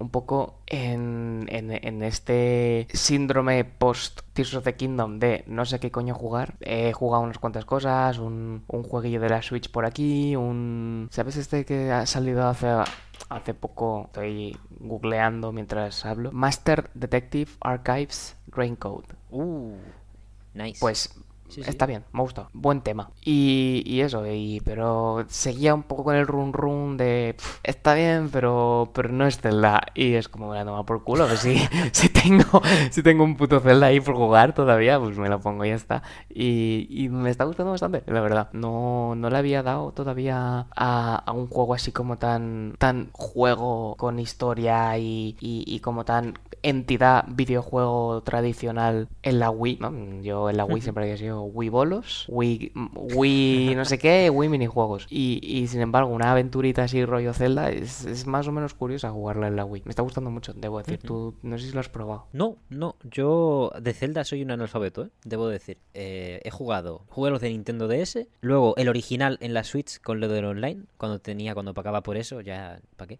Eh, o sea, me di cuenta de que no jugaba online, que estaba haciendo. Pero bueno, básicamente eh, sí me vino bien para jugar a ese y al Link's Awakening y no al, no a la, no al remake este raro o al, o al- bueno, raro no, buenísimo, precioso, que sacaron también en Switch, sino a la versión original. Al Link to the Past no me lo pasé, pero vaya, poca cosa más. Aparte, por supuesto, Breath of the Wild y Tears of the Kingdom. Entonces me he saltado un- algunos cuantos de imprescindibles que mucha gente los subraya como imprescindibles y no te sé decir. Pero sí que tiene que molar, ¿eh? Una aventura en la Wii de ese estilo, porque yo soy de tu club más o menos, ¿eh? Eh, Como mucho habré jugado aparte, eso, eh, al Star Wars el poder de la fuerza en la Wii, eso sí que... ¡Fua! ¿Qué dices? me acabo de acordar, por ejemplo. Ojo, eso, que pidan, el, que pidan el mando, ¿no? Y esta aventura es muy, muy distinta, por lo que veo. Sí, es bastante peculiar.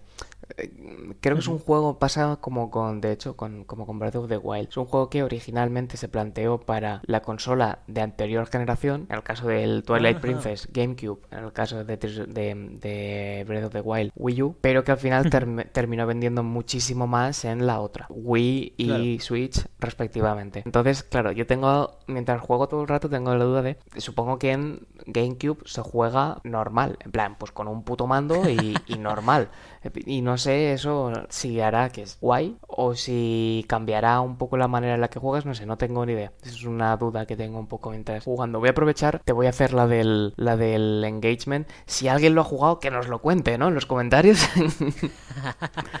Del tirón, sí, sí. Además que ahora, quiero decir, yo como fan de Breath of the Wild a muerte y de Tears of the Kingdom bastante, muchísimo igual, casi que me dan igual el resto de celdas, pero sí que entiendo, puedo llegar a entender a la gente que eche de menos su estructura y que y todo y todo lo que hacían, así que eh, eso, cualquier opinión es bienvenida en ese respecto desde vuestro punto de vista particular, que que para eso estamos. ¿Has jugado algo más, Américo, que te esté apeteciendo? ¿Hay algún lanzamiento que le tengas ganas en este mes de agosto lleno de cosas? ¿Qué te está pareciendo el año? O simplemente lo que tú quieras decir. No, pues mira, el, precisamente el que has mencionado tú hace escasos minutos, el... No, Sisterhood, no, no, no recuerdo el nombre. The Cosmic Wheel System. Correcto, The Cosmic Will Sisterhood. Tengo muchas ganas de, de darle un tiento. Porque viene de donde viene, la gente de Constructing, que son maestros de la artesanía videojueguil. Y, y porque todo el mundo está hablando maravillas de Entonces eh, me está picando mucho el, el gusanillo. Y luego también hay un juego que salió a principios de año. em, que me vas a permitir que haga un poco de. Joder, macho, no veas, es- no me sé ni un nombre. Horrible esto. No te preocupes, suele pasar, ¿eh? Cuando jugamos tanto también se nos va la pinta. Que, que de nuevo salió creo que en marzo de 2023. Entonces, no es súper reciente, pero le tengo muchas ganas y la cosa es que todavía no he tenido el momento de, de ponerme a jugar con él. Ya, ya lo tengo, el juego. Infinite Guitars. Ajá. Que es una especie de... O sea, un- es uno de estos juegos que ves un GIF por Twitter y te enamoras y empiezas a seguir el desarrollo. Yo este GIF lo vi, pues, el susodicho GIF lo vi hará como tres años a lo mejor, época pandémica aproximadamente. Y me pareció muy guay. Es como una especie de RPG, pero donde los combates se juegan como un Guitar Hero, digamos. Entonces, pues, el equipo que llevas, ¿no? El equipo de, de muchachas al que manejas, cada una toca un instrumento. Entonces, pues, la cosa es que todavía no lo he podido jugar. No sé cómo funcionará, si en función del combate tienes que elegir a una u otra, o si, o si cada ataque es como un pequeño riff, no sé. Pero, pero se me hace muy, muy sugerente la idea. Y le tengo, y le tengo muchas ganas. O sea que si sirve para ponerlo en, en el objetivo de alguien, creo que de hecho, creo que en el de lanzamiento se publicó en Game Pass. O sea que a lo mejor con un poquillo de suerte Uh. sigue por ahí y le podéis echar un ojo. Que quede, que quede dicho. Maravilloso. Pues yo simplemente estoy con el Comic Will Sisterhood. Ya estaremos, ya, ya hablaremos de ese juego, si no la semana que viene, la siguiente o esta. No, no sé cuándo vaya a escuchar este programa, probablemente la misma semana en la que se está grabando. Pero como esta temporada estoy jugando con ellos como un trilero, pues no me la voy a jugar. no voy a prometer nada. Simplemente añadir, no, no me gusta tirar de Metacritic y de cosas para los videojuegos, porque al final cada uno juega lo que quiera. Pero han salido ahora las reviews de Blasphemous 2. No sé si ahora o ayer, o no sé qué, pero Blasphemous 2 sale en 7 días y ahora mismo estás, es la, digamos, IP original de España, eh, salida de España, mejor valorada de la historia. 87 sobre 100 en Metacritic. Toma. ¿Por qué digo IP original? Porque tiene un 88 sobre 100 Metroid Dread, que está hecho por Mercury Steam. Pero claro, este tiene un 87 y tú dices, ¡buah! Increíble, que nada más que con esto, añazo. Es que de Cosmic Will Sisterhood tiene un puto 86. hace, hasta hace dos días era la IP original también hecha en España, mejor valorada de la historia, básicamente. La, la pregunta que te iba a hacer yo era precisamente esa, decir, juego 87, notaza. ¿Qué tendrá el Cosmic Will? Y es como, ah, vale, guay. justo un puntito menos. Tela marinera, ¿eh? Sí, justo uno menos. Sí, sí. Vamos, que esto se puede mover al final, ¿eh? Porque ahora mismo hay 23 reseñas en PlayStation 5 para Blasphemous 2 y 16-17 en The Comic Will Sisterhood para PC. Se puede mover mucho, como el Baldur's Gate, que, estará moviéndose por ahí porque solo tenía 14 reviews hasta hace dos días. Pero joder, historia, Américo. Estamos viviendo historia. Dentro de que lo que importa es luego lo que le gusta a la gente, tal. Y las notas es lo de menos porque a mí me encanta mogollón de juegos de 80 para abajo y no pasa nada. Pero joder, cuando hay, cuando a una industria que conocemos, que nos intentamos informar eh, de la local, todo lo que podemos porque nos gustan los videojuegos, da gusto cuando hay reconocimiento global. Desde luego, sí, sí, sí. Joder, y ya no solamente por la cuestión de orgullo patrio, en plan, y todas esas cosas que también un poco sí, ¿eh? Pero, pero ya no solamente por eso, sino decir, joder, mm, qué guay salir del, del, del bucle este Japón-Estados Unidos, mm, que parece que se van rebotando la pelota todo el rato, con alguna excepción por ahí, pero, joder, que que, que, también mola ver que, que, se pueden hacer cosas. Además, equipos como precisamente como The Game Kitchen y, y The Construct Team, que son equipos más o menos pequeñitos, mm, con ideas frescas, que no es el, el siguiente eh, juego AAA en tercera persona de un, mar, de un marín espacial en una estación abandonada, en plan, no, no, son ideas interesantes, fresquitas y que, y, y que eso, que bien ejecutadas y no solamente todo eso, sino que además bien recibidas también, que es, guay, vaya. Sí, totalmente, vaya. Porque yo, por ejemplo, a mí me da coraje las notas que le ponen al Comic Will Sisterhood. no, al Red Street Club. Eh, como, ¿qué decís? No tenéis ni puta idea de videojuegos, pero bueno, da igual. Eso es otra lucha aparte. Ni siquiera una lucha, es simplemente una queja pequeña. Y me, mola que vayan recibiendo ese reconocimiento a lo largo de los años. Joder, sobre todo que sean IPs originales, ¿sabes? Porque por eso he hecho la separación frente a Metroid Dread, porque al final también un lanzamiento de Nintendo, pues es distinto. Tiene 124 reseñas, lo ha querido todo el mundo, se lo pone en la lista todo el mundo, mientras que aquí todo lo que se construye, eh, en estos dos casos quiero decir, todo lo que se construye es desde el... Os queremos presentar algo que es 100% nuestro, 100%. Y eso es mil veces más difícil, o varias dimensiones más difícil de hacer que cale que contar con el, bueno, con una IP de terceros, ¿no? Con una propiedad intelectual de terceros. Mm, sí, totalmente, totalmente. Es muy, es muy tocho, pero muy gratificante también. Total, absolutamente. Pues este el mes de agosto, este es el año para los videojuegos, está siendo maravilloso. Podríamos hacer, eh, es que yo de verdad, entre el Evo, eh, The Comic Will Sisterhood, Tears of the Kingdom, querría grabar 60 programas de 80 horas cada uno. porque de verdad que hay tantas cosas que decir y tantas cosas que valorar, en positivo que vamos a, o sea, va a ser un año, una paginita de oro en la historia de los videojuegos probablemente. O al menos, si no lo es por lo que sea, porque al final esto es subjetivo, sí yo lo voy a recordar como un año en el que he disfrutado mucho, ¿eh? Y llevamos, no lo ha acabado todavía, pero joder, qué maravilla. Américo, eh, muchísimas gracias por venir. Si quieres decir cualquier otra cosa, 100% libre de prolongar el cierre, pero yo ya me he vaciado este, este día de hoy. Pues mira, em, voy a decir una cosa que espero que cale hondo, que es que... Ok. Puto calor. Es mi última declaración. un poco negativa, ¿no? También. Espera, estoy pensando, retiro lo dicho. Em, no, no, quiero que se me recuerde, que mis últimas palabras, famous last words, sean sea un comentario negativo. Hay que transmitir positividad. Em, jugad a Crash to Insanity. De primeras, parece que no, pero es el mejor videojuego de la historia. Ok, tomamos nota. Pues Averico, muchísimas gracias por venir al mesón. Es un honor tener gente de tu clase y de maravilla por aquí. Así que nada, te agradezco de nuevo que hayas venido y haber aportado en este programa un valor incalculable hasta que se demuestre lo contrario. Muchísimas gracias, tío. Muchísimas gracias a ti por, por invitarme y por hacer un, un, ambiente tan acogedor y, y, por servir unas croquetas de, ¿cómo de espinacas tan deliciosas. Joder, las recomendaré. ¿eh? Cinco estrellas en Google Maps. Buenísimo este mesón. Volveré, volveré, repetiré. Ojalá. Pues hasta aquí el programa de esta semana, comensales y coleguis, muchísimas gracias por escucharlo, muchísimas gracias por llegar hasta el final del mismo. Nada más que deciros, recordad que nos podéis ver en YouTube y nos podéis escuchar en todas y cada una de las plataformas de podcast de referencia. Cualquier comentario acerca de Tears of the Kingdom, qué puntos os flojean, qué puntos os gustan. Ya hablamos en su día con Fran que puede no ser un juego para todo el mundo, por ello puede haber muchas distintas opiniones sobre qué os flojea, qué os gusta, os, os entró la historia y ya está. Cualquier comentario es de más grande valor y lo podéis lanzar a través de cualquiera de las vías oficiales. Ya sabéis que estamos en TikTok, Twitter, Instagram, los comentarios de Spotify, los comentarios de YouTube, en todas partes con el radar supuesto, para cualquier tipo de sugerencia, arenga o comentario en general, si queréis acompañarlos de un poco de metal, os recordamos que tenemos un coffee abierto, coffee.com barra mesonsol para acercaros a la hucha. Solo me queda agradecerle a Américo su imprescindible y valiosísima presencia en el programa de hoy y a todas ustedes vuestra compañía en este, como bien ha dicho él también, caluroso verano. Muchísimas gracias por todo, una vez más, y nos vemos la semana que viene.